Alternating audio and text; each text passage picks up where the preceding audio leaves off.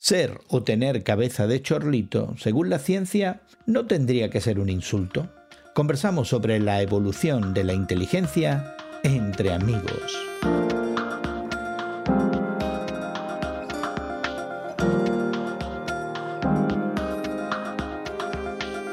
Gracias por acompañarnos entre amigos esta conversación semanal sobre la fe cristiana y el mundo contemporáneo con Guillermo Serrano, Elsa Mazón y tu amigo Gerson García.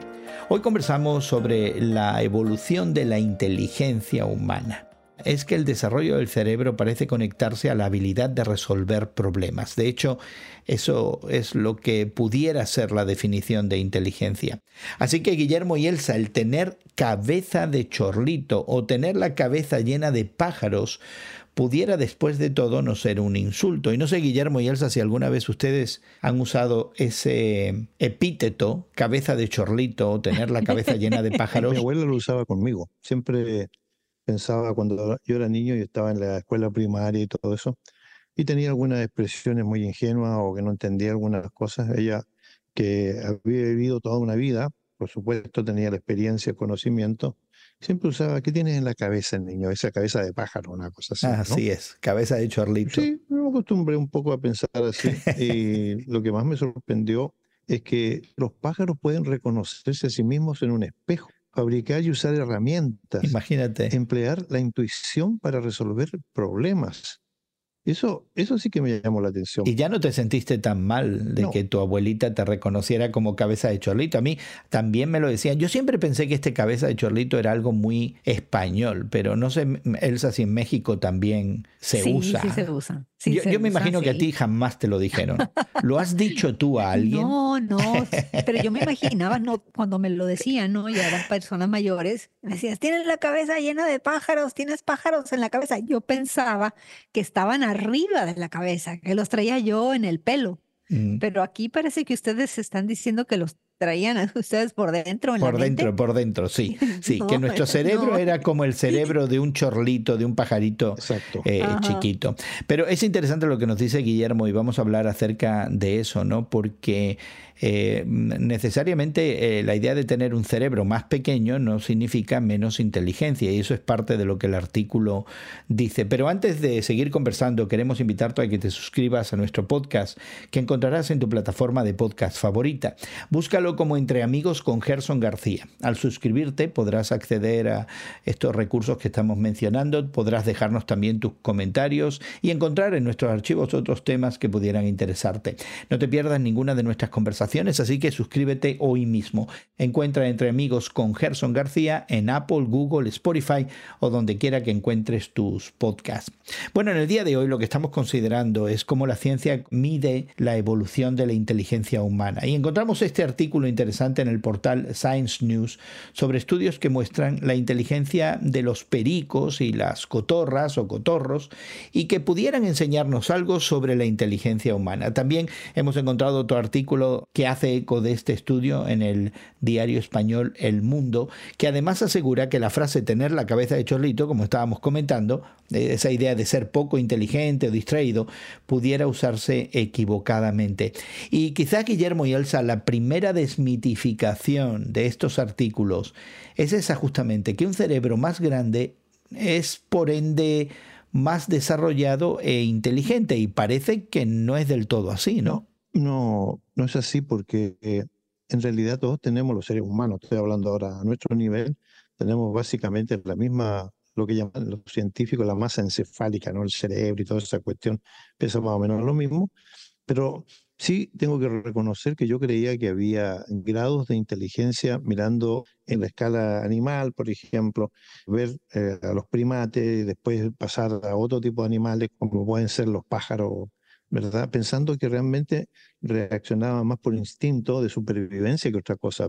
Por eso este artículo a mí me parece muy relevante y que hace cambiar un poco mi propia perspectiva cuando veo bandadas de pájaros, por ejemplo, que en el hemisferio norte en bandadas se van al sur para escapar del frío. Y ahora entendemos el por qué a lo mejor. A lo mejor tienen algo en su cerebro, diminuto, como quiera que se le llame, pero que les hace reaccionar de una manera mucho más inteligente Y algunos seres humanos que por circunstancias diversas tenemos que quedarnos en el frío durante el invierno, ¿no? A mí me llama mucho la atención esto de los estudios de, del tamaño del cerebro, porque creo que sí, se nos ha condicionado de pensar que los cerebros eh, de los animales que son más grandes o, o más cercanos al tamaño del cerebro humano, entonces, por consecuente, parecía indicar que serían los animales más inteligentes o más evolucionados. A mí donde me, me pegó duro en el ánimo fue que cuenta la historia de este pájaro que nace con una malformación en el pico que le impide justamente picar y romper el grano, eh, romper la madera, agarrar paja y eh, piedritas con su pico para hacer su nido. Y entonces él se vale de artificios, es decir, usa algunas herramientas que encuentra en el campo, ¿no? Se pone una piedrita en la lengua y trata de usar la lengua de otra manera. Y los científicos están mirando todo esto y llegan a la conclusión de que efectivamente este pájaro es eh, inteligente porque tiene la capacidad de resolver problemas. Si la inteligencia se mide por la capacidad de resolver problemas, nosotros los seres humanos no estamos probando mucha inteligencia últimamente, porque hay grandes problemas que no hemos podido solventar a pesar de todos los avances tecnológicos. ¿Será posible que nos declaremos menos inteligentes porque muchas veces creamos problemas en vez de, en vez de resolverlos? Todavía me pones más el dedo en la llaga, Elsa, porque tienes toda la razón. No solamente no estamos siendo capaces de resolver problemas, aunque incluso podemos aventurar que sabríamos cómo, pero no queremos resolver problemas. Pero es que tú nos dices, pero no solamente eso, además creamos problemas que no teníamos. El problema también yo lo veo desde la perspectiva del ser humano, que por cuestiones de, la manera en que vivimos hoy día, los casi 8 mil millones de habitantes de este planeta, en donde tenemos que ser muy ingeniosos en un aspecto, por lo menos para conseguir un trabajo que nos, nos mantenga y mantenga el grupo familiar, realmente vivimos a una velocidad increíble y, vivimos de una manera eh, para el día. No, podemos planear muy a largo plazo. A diferencia, como lo dice este artículo, de que los pájaros son capaces de planear. Y eso sí que me llamó la atención, porque lo relaciono con, con algo que aparece en un texto del Nuevo Testamento de hace dos mil años, cuando Jesucristo dice, ustedes viven preocupados y no saben qué es lo que les va a traer el día de mañana y todo eso, pero dice, y miren las aves del cielo, dice, no siembran, no cosechan, no se preocupan de estas cosas, y porque tienen una especie como de intuición de que las cosas se les van a, dar, ¿no? Se van a alimentar y todo eso, claro, en nuestro lenguaje, ¿no? Hablando de que Dios le va a proveer y todo eso. Pero yo lo miraba desde el punto de vista de los simples pájaros, que no, no interesan realmente ni por cambios climáticos ni cosas que se les parezca. No tienen un planeamiento a largo plazo, no son economistas, no han estudiado, no han sacado ningún grado académico de nada. Y sin embargo, viven, sobreviven, se multiplican y hasta cantan. Mm. Es decir, en las mañanas, en las ventanas nuestras de nuestras casas, o en los árboles que tenemos cerca, hasta cantan. Y nosotros no nos angustiamos, lloramos, mm. nos afligimos, vamos al psiquiatra. sí. Ah. Qué buena lección nos estás dando, Guillermo. Nosotros en, en, la casa por mucho tiempo, si recuerdo exactamente, tuvimos un perico verde muy bonito, vivió 27 años, pues ya era parte de la familia, ¿eh? porque tenía una jaula bastante grande a la entrada de la casa y él nos avisaba cuando venía algún familiar y luego tenía otro tipo diferente de sonido, emitía otro sonido cuando era una persona desconocida a la que se acercaba. Y no era simplemente una emulación de ciertos sonidos, estaba expresando con inteligencia ¿verdad? Con sonidos más afectivos, con sonidos más placenteros, incluso si lo puedo decir de esa manera, cuando se estaba acercando algún pariente, algún amigo, él identificaba. alguien a, quien el perico reconocía como una persona grata en nuestra casa. Bueno, pues todas estas historias entrañables acerca de los pájaros cantando en la mañana, despreocupados por la situación global, y el perico de Elsa que saludaba y que avisaba, todavía me hacen sentirme peor, yo creo. Porque aquí estamos los seres humanos de nuevo. Y no nos saludamos. Y no nos saludamos, exactamente, no nos saludamos.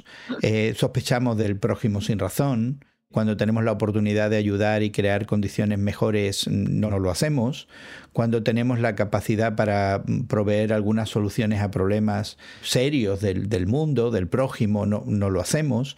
Y seguimos estancados como dice Guillermo, visitando al psiquiatra o teniendo rencillas, rencores, creando problemas y somos incapaces de proveer soluciones efectivas a los problemas más comunes. Entonces la pregunta es, mm, ¿qué nos pasa? Porque, mm, de nuevo, la inteligencia aquí, este artículo la mide como la capacidad de resolver problemas y habla de la evolución de la inteligencia. Y ahora, con toda esta historia y con este artículo, yo no me siento ni particularmente evolucionado ni particularmente inteligente. Así que para agregar una nota cómica al comentario de Elsa, me hubiera gustado tener un perico así que me avisara cuando venían los cobradores. sí, tiene razón, Gerson. Creo que en el corazón humano hay, hay mucho egoísmo, hay mucho desinterés, muchos casos de, de, aprovechar ¿no? la debilidad del otro, ¿verdad? Tomar ventaja. Pero entonces, Elsa, no es una cuestión nada más de la inteligencia y del cerebro. Tiene que ver también con el corazón humano. Claro. El corazón, de cierta manera, nos dicta el bien, el mal, cómo nos sentimos ante una situación, ¿verdad? Si estamos en peligro, si estamos eh, sintiéndonos confortables. Yo creo que como seres eh, integrales, el corazón, la mente, eh, nuestro cuerpo, nuestro espíritu, formamos parte integral como un, como un solo ser. Y sí, existen elementos en el carácter, en la persona que, que nos indican que somos seres fallidos, pero al mismo tiempo también tenemos esa imagen de Dios que muestra la capacidad de redención, que muestran la capacidad de ser compasivos, la capacidad de ser agradecidos, la capacidad de ser personas humildes, que naturalmente creo que no se nos da mucho. Es posible, ¿eh? que, que, lo que Elsa dice esté bien encaminado. Por otro lado, está también el hecho de que los seres humanos tenemos a veces tendencias en nuestras actitudes que nos hacen comportarnos de, una manera muy, muy negativa. Lo vemos em, casi siempre en las tragedias que afectan a los seres humanos.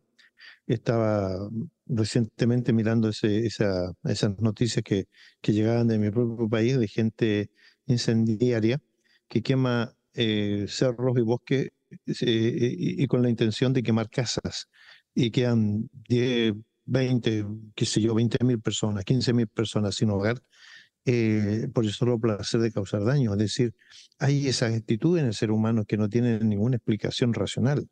Por otro lado, está la gente bondadosa, la gente que, le hace bien a otros, que, crea cuestiones para el bienestar de otros. Y entonces, esta dualidad en el ser humano habla de cuestiones morales y de cuestiones que son que van más allá de una simple explicación mm, simplona, ¿no?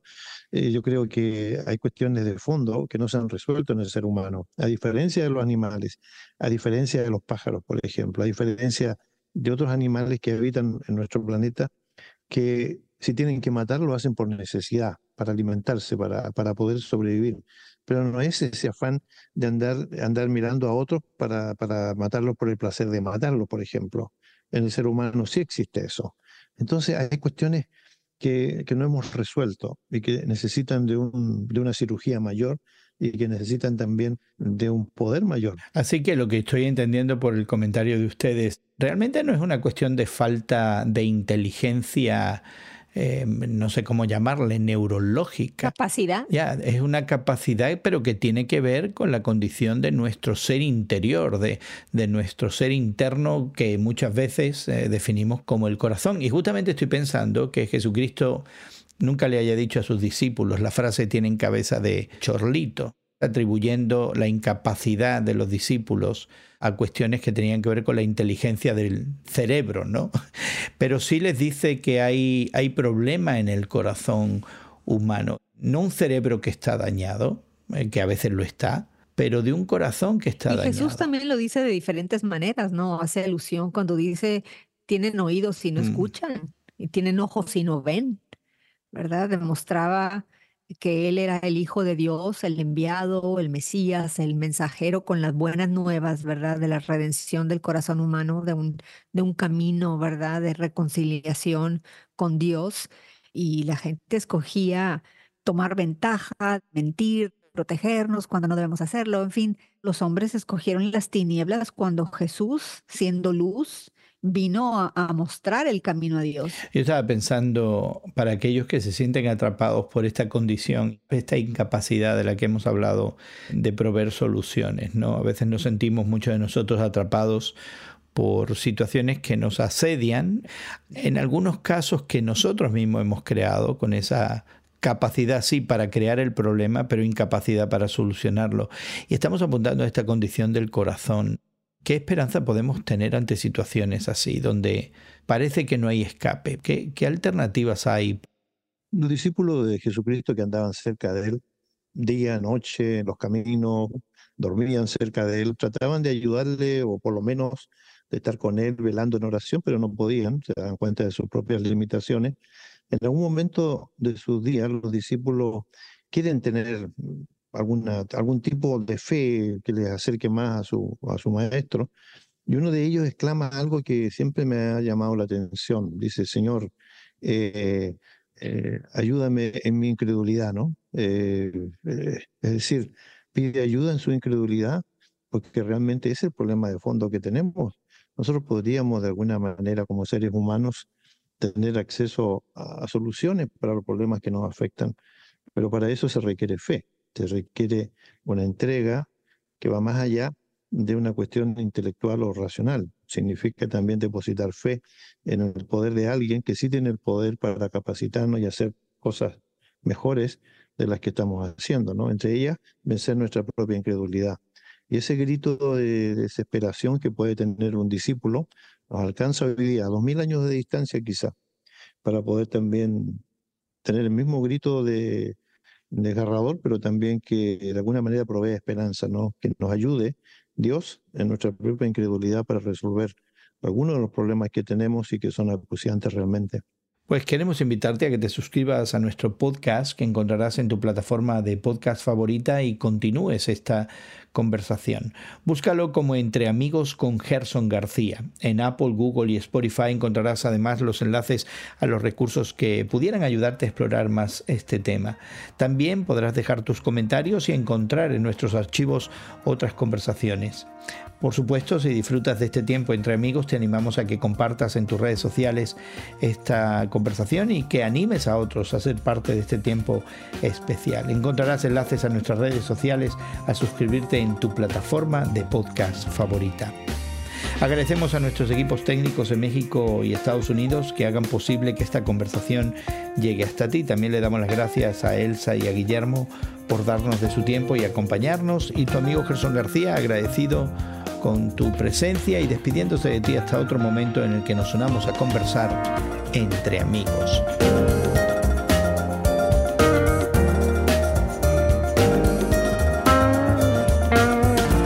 Entre amigos con Gerson García es producido por Eventual Media y distribuido por Radio Moody para ministerioreforma.com.